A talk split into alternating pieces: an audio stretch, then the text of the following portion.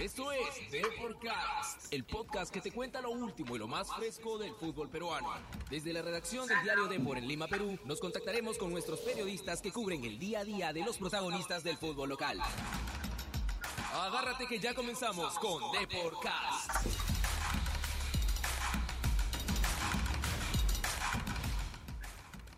Hola, ¿qué tal? ¿Cómo están? Muy buenas tardes.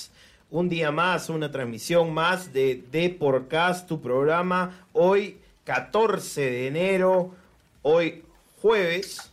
Martes, querido Martes, Mariano. martes. Yo 14 sí- de enero. Sabes que yo tengo un tema con las fechas, siempre se me van los días, pero no hay problema, no hay problema, ¿no? Lo sabemos, en la redacción sabemos que tienes problemas con las fechas. Bueno, no pasa nada, seguimos. Eh, hoy día tenemos un invitado que yo creo que nos va a despejar algunas dudas, ¿no? Porque vamos a estar hablando con Pablo Torres, es el presidente de las divisiones juveniles de Peñarol.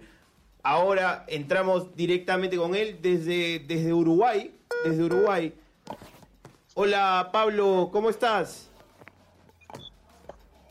Hola, Hola Pablo, ¿cómo Hola. estás? Te habla Mariano López y Virginia Ciadén desde eh, Lima, Perú. ¿Cómo estás? ¿Qué tal Pablo? muy bien, ¿y ustedes? Bien, bien, eh, gracias a Dios, todo bien.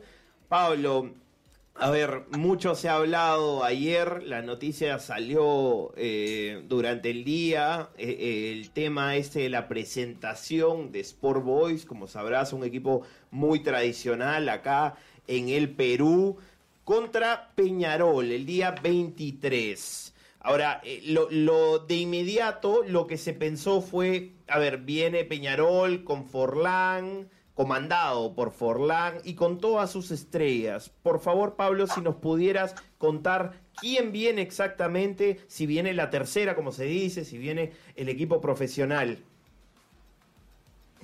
Eh, acá en Peñarol, profesionales son a partir de los 14 años todos. Ok. Lo que va a ir a Lima es la tercera división, porque la, la- la primera nunca estuvo en discusión, la primera tiene su pretemporada en Los Ángeles. Ok. Se Eso. va, se va mañana, se va pasado mañana jueves a la pretemporada en Los Ángeles, que ya está pactada hace más de ocho meses, y vuelve el, el 26 de enero, estaría volviendo a la primera división. Cuando nos llegó la invitación, eh, nosotros obviamente dijimos que, para la primera era imposible, este, y, y se hizo los arreglos correspondientes para que fuera la tercera división. Ya, ya Pablo. Ahora, lo que se comentaba era quizás algunos jugadores que no iban a estar haciendo el viaje rumbo a Estados Unidos, que de repente no iban a ser tomados en cuenta, ellos sí podrían formar parte de este amistoso. ¿Es así? No tienen obligación ninguna de los jugadores porque el amistoso pactado es específicamente con la tercera división. Los que los jugadores de primera división que queden aquí van a quedar entrenando la parte física con, con, los profes de primera que quedan y a alguno de ellos lo vamos a invitar a ver si quiere ir al viaje este y nada, pero o sea, es una decisión personal de, del jugador, ¿no? No tiene obligación ninguna. Contractualmente lo que tenemos lo que tenemos contratado con, con Sport es el viaje de tercera división. Ahora, ¿qué puedes comentar acerca de Sport Boys? Como te, dijimos al inicio de la llamada, bueno, es, es un equipo bastante tradicional aquí en nuestro país. ¿Cómo, ah, cómo fue que llegaron a este acuerdo? Eh, ¿Qué conocimientos tienen del equipo? ¿Qué expectativas también tienen eh, de cara al próximo viaje que van a hacer para Lima? No, mira, el ofrecimiento llega a nosotros a través de a través de un intermediario. Este, el intermediario nos dice que, que a Sport Boy le gustaría contar con, con Peñarol en, en, la noche rosada. Este, a nosotros nos pareció una buena idea, obviamente explicamos lo de primera división, pero, pero nos dijeron que la tercera sería algo muy bueno y nos pareció bien. Eh, nosotros en Peñarol, este, en las formativas y en, y en tercera división viajamos bastante. Es decir, este año, por ejemplo, en formativas tenemos 17 torneos en el extranjero y en tercera división recibimos invitaciones como esta eh, tres o cuatro veces al año. Nos parece, nos pareció interesante ir nos gusta Lima, hemos ido en otras oportunidades y, nada, siempre siempre está bueno para nuestro equipo de tercera división tener un, un partido de estos en el exterior, donde donde viajan, donde se muestran, donde se ven los jugadores. Este, todos los jugadores de tercera división están muy ilusionados con, con la etapa Forlán, así que, que nada, nos, pareció interesante. Claro, claro, eh, definitivamente alguien con la trayectoria de Diego Forlán eh, te, te, da ganas, te motiva a luchar aún más quizás por, por un puesto en el equipo de primera. Ahora, Pablo, te, te pregunto, eh, a través de este intermediario, intermediario que nos cuentas, eh, ¿se podría decir que hay una buena relación entre Sport Boys y Peñarol? Algo que quizás en el futuro pueda dar frutos de manera un, eh, bilateral. Nosotros, nosotros en Peñarol somos un equipo conocido en, en, en todo el continente y en el mundo, claramente. Y, y, en realidad tratamos de tener la mejor relación con, con todos los cuadros que hay. Este, yo tengo buena amistad con, con varias personas ahí en el fútbol peruano, no quiero nombrar equipos para que nadie se sienta ofendido, claro. pero, pero sí la tengo. Y obviamente la, la oportunidad de este viaje eh, es para que, bueno, para que, para que Peñarol y Sport Boy se conozcan un poco más. Este, nosotros siempre tenemos juveniles de Peñarol, por ejemplo, que queremos dar a préstamo a equipos del exterior, este, para terminar su formación. Eh, seguramente pase lo mismo con Sport Boys. Este, y, y, este tipo de viajes, este tipo de invitaciones son las que, bueno, permiten las relaciones entre clubes siempre arrancan a partir de relaciones entre los directivos. Entonces la idea es que un par de directivos de Peñarol viajen en este en este viaje y que y que hagan su que conozcan a su contraparte de Sport Boys y que y que empiecen a desarrollar una, una buena relación. Este tipo de cosas suma pila. Definitivamente, Pablo, concuerdo totalmente contigo. Ahora una última para ya ir cerrando. Cuéntame, eh, el grupo de Peñarol en la Libertadores es, está fuerte. ¿Cuáles son las expectativas de cara al torneo? Los grupos de Peñarol en la Libertadores siempre, siempre nos tocan fuertes increíblemente, siempre nos toca uno en la altura, que eso para nosotros es complicado siendo un país sí, tan llano. Sí. Pero, pero nosotros siempre tenemos la misma expectativa todos los años, es decir, uh -huh. Eh, pasar de fase es la, la, primera barrera. Y después de eso, eh, nosotros sabemos que en el 1 a 1 somos un cuadro extremadamente complicado, nos tenemos fe contra cualquiera. La última vez que pasamos de fase, por ejemplo, llegamos a la final. Eh, claro. hace hace ocho años. O sea, eh, para nosotros, nuestra historia no lo exige, no es imposible el tema es este, prepararse para, para, pasar, para pasar de fase. Siempre los la, la, la, las fases las fases complicadas hacen eso, ¿no? Sí, definitivamente. Y lo vemos mucho eh, que su trayectoria se ha ido eh, posicionando como uno de los mejores equipos a nivel latinoamericano y también parte del mundo debido a lo que estamos nos vienes comentando, el trabajo eh, con jóvenes desde, lo, desde los 14 años y que obviamente se va posicionando conforme van avanzando en cada una de sus categorías. Te agradecemos bastante por esta comunicación. Definitivamente vamos a seguir en contacto, sobre todo porque ya tienen una campaña bastante ardua que eh, arrancar para este 2020. Te agradecemos muchísimo, Pablo. Gracias a ustedes, estamos a las órdenes y si Dios quiere nos vemos en Perú. Perfecto, un fuerte abrazo Pablo, eh, lo mejor para ti. Ese fue Pablo Torres desde Uruguay, presidente de eh, las divisiones formativas de Peñarol. Virginia nos aclaró el tema, esa era la duda. Yo no digo que esta sea la duda de los propios hinchas de Sport Boys, que yo sé que están yendo a San Marcos el día 23 por la noche a ver a su equipo. Eso queda clarísimo.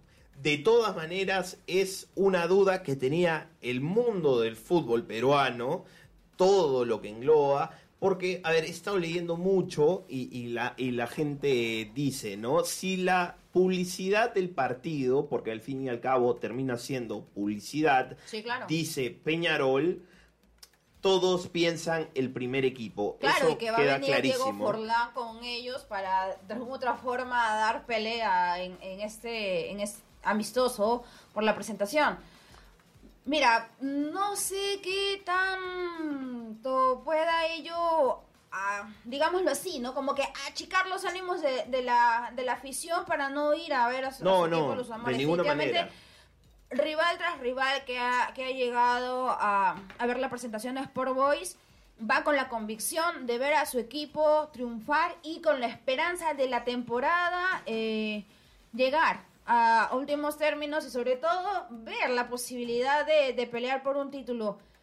Y el que venga a la tercera división de Peñarol no me parece tan mala idea, siendo muy sincera, pero vamos a ver cómo lo toma esto, los hinchas y también, bueno, en general, ¿no? Sí, bueno, lo- los hinchas van a estar, me, me queda claro. Eh, a ver, por ejemplo, me acuerdo hace algunos años que Boy se presentó en el Estadio Nacional ante Chapecoense con un estadio totalmente lleno. Eh, también lo ha hecho ante Morelia, eh, donde no, no vino eh, todo el equipo completo, pero eso es lo de menos. La gente quiere ver a su Rosada, que se ha reforzado bien, que tiene un jale importante, un jugador que, que a mí me encanta, como Cachito Ramírez, que dejó Alianza y pasó a las filas del Sport Boys para conducir a un equipo que terminó muy bien el año pasado después de un comienzo bastante complicado, Virginia.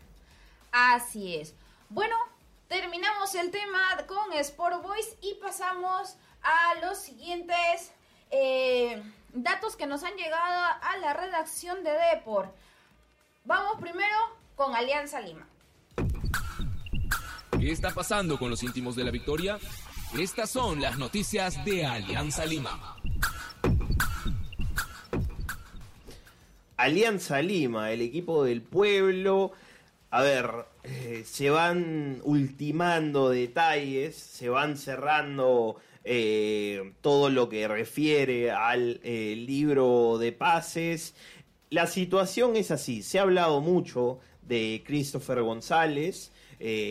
no caben dudas que es el jugador que, que tanto quiere Pablo Bengoechea. Hoy, entre hoy y mañana se estaría definiendo ese tema.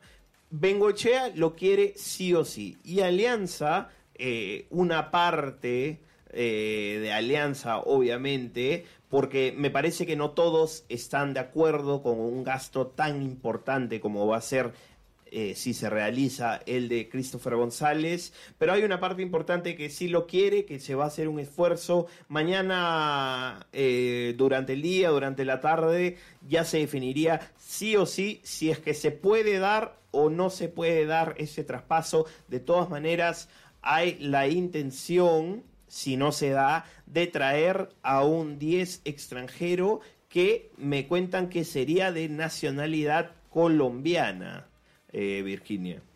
Es un dato bastante importante porque ya falta poquísimo, tanto para la presentación eh, de Alianza Lima como también para el arranque de la temporada de la Liga 1, ya que no olvidemos, el inicio será este 31 de enero. Falta bastante, falta un poquito, verdad. Sí, sí, falta, falta poquito, eh, faltan 16 días. Eh, de todas formas, Alianza se ha armado bien, Alianza eh, ya está en su segunda semana de entrenamiento de esta pretemporada allá en Cieneguilla. Pablo Bengochea está contento con el equipo que tiene. Y como él dijo, ¿no? Es, es como una cereza sobre, sobre el pastel, ¿no?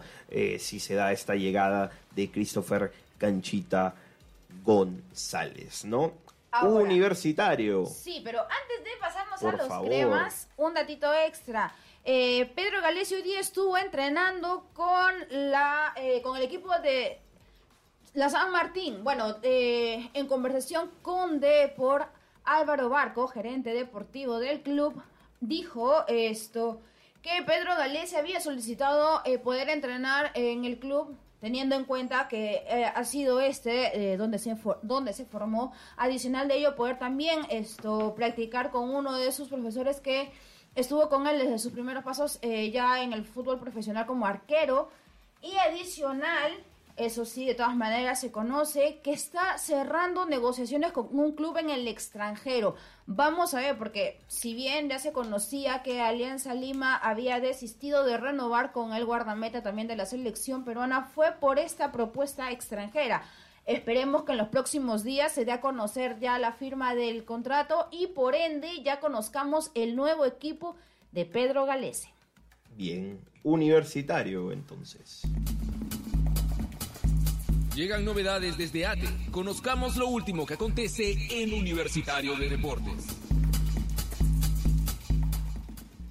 Bueno, bueno, Universitario de Deportes que arrancó bien el año, que arrancó con un triunfo importante, siempre va a ser importante ganar de manera internacional, ganándole 2 a 1 a Huracán y dejando en claro que si el año pasado le faltaba gol, este año parece que no será así, ¿no? Alexander Zúcar y Jonathan Dos Santos anotaron y ahora lo que se viene este día jueves es nada más y nada menos que Boca Juniors. El cuadro de Miguel Ángel Russo se prepara para este jueves a las 8 de la noche y no se olviden que el partido va a ser transmitido por ESPN 2. Se espera, obviamente, eh, o se comenta también, que Gregorio Pérez estaría planeando otra formación, otro once para este partido, teniendo en cuenta, claro, las figuras que van a ser esto posibles titulares para este encuentro por parte de Boca Juniors. Sí, eh, a ver, lo que, lo que el hincha crema quiere saber, ¿no? Es cómo se va a parar ese equipo, cómo, qué cambios van a haber. Lo que se puede decir de momento, y que tenemos la información, es que Donald Millán, quien ingresó en el segundo tiempo el partido pasado, estaría yendo del arranque y faltaría definir si es por Rafael Guarderas o por Gerson Barreto, ¿no? Los dos interiores del cuadro crema. Por uno de ellos ingresaría Donald Millán. Te cuento el otro, Virginia. Coméntamelo, por favor. Federico Alonso, el no jale uruguayo, ¿no? del cuadro merengue, entraría por Junior Morales y haría dupla con Nelly Ñoquina. Curiosamente, eh, en, el, en, el, partido contra Huracán, Federico esto, Alonso fue a reemplazo de Morales ya para el segundo tiempo, al igual que eh, Donald Millán lo fue de Barreto. Por lo tanto, podría darse este, estos cambios para este partido, ya que, como vimos, en el primer tiempo contra Huracán al cuadro merengue le costó mucho encontrar un orden, generar situaciones de peligro de cara al arco de Huracán. Entonces, podría verse este cambio, ya que para el segundo tiempo, ya con la incorporación de Millán, hubo, sí, o sea, hubo más eh, aproxima ah, hubieron muchos más pases de gol. Incluso también se pudo ver mayor creatividad, eh, mejor comunicación también con Alejandro Hover, que no dejó en todo momento de buscar su propio gol. Lástima que ante Huracán no se dio, pero vamos a ver si ante Boca Juniors podría darse esta situación. Definitivamente Virginia, bueno, el hincha eh, de la U va a estar esperando, ¿no? ansiosamente este día jueves para verse las caras con Boca Juniors. ¿Eso ha sido todo por hoy? ¿O tienes alguna cosa más, Virginia? Por supuesto que sí. no te olvides esto de Sporting Cristal. Hay un datito muy importante que tienen que saber. A ver. Siempre hay noticias desde la Florida. Esta es la información de Sporting Cristal. Tienes razón, Virginia, no podía faltar Sporting Cristal. ¿Qué ha pasado en la Florida? Por favor, cuéntamelo. A ver, como ya sabrán, Fernando Pacheco retornó a Lima para incorporarse a los entrenamientos de la selección peruana sub-23. Pero desde Brasil se soltó el monto que pagó Fluminense por el 50% del pase de este jugador. De, acuerdo a Globo Sport, si es que no lo pronuncio mal, eh, el cuadro tricolor desembolsó un monto de 700 mil dólares hacia el club rimense. Es un aproximado de poco más de 2 millones de reales brasileños. Entonces, ese monto definitivamente puede ser bastante considerable teniendo en cuenta una, una, en este caso, la temporada bastante fuerte con igual Copa Libertadores y la búsqueda del título. Vamos a ver si es que en todo caso el cuadro rimense lo invierte en una nueva propuesta de jugador o si en todo caso lo guarda para ver posibles esto, cambios que puedan ver a lo largo del año, ¿no? Sí, sí, tienes razón. Vamos a ver. Eh, tienen que encarar eh, la Copa Libertadores, el torneo local, un refuerzo por ahí más, ¿no? De los tres que ya ha realizado, uno de jerarquía quizás, eh, pueda también marcar la diferencia. Bueno, ahora sí, Virginia, eso ha sido Eso todo, sí, por todo hoy. por hoy. Eh, les mandamos un fuerte abrazo, no se despeguen de las redes de por.com y no se olviden de ir a comprar su versión impresa. Nos vemos Chau, en chau. la próxima edición. Chau.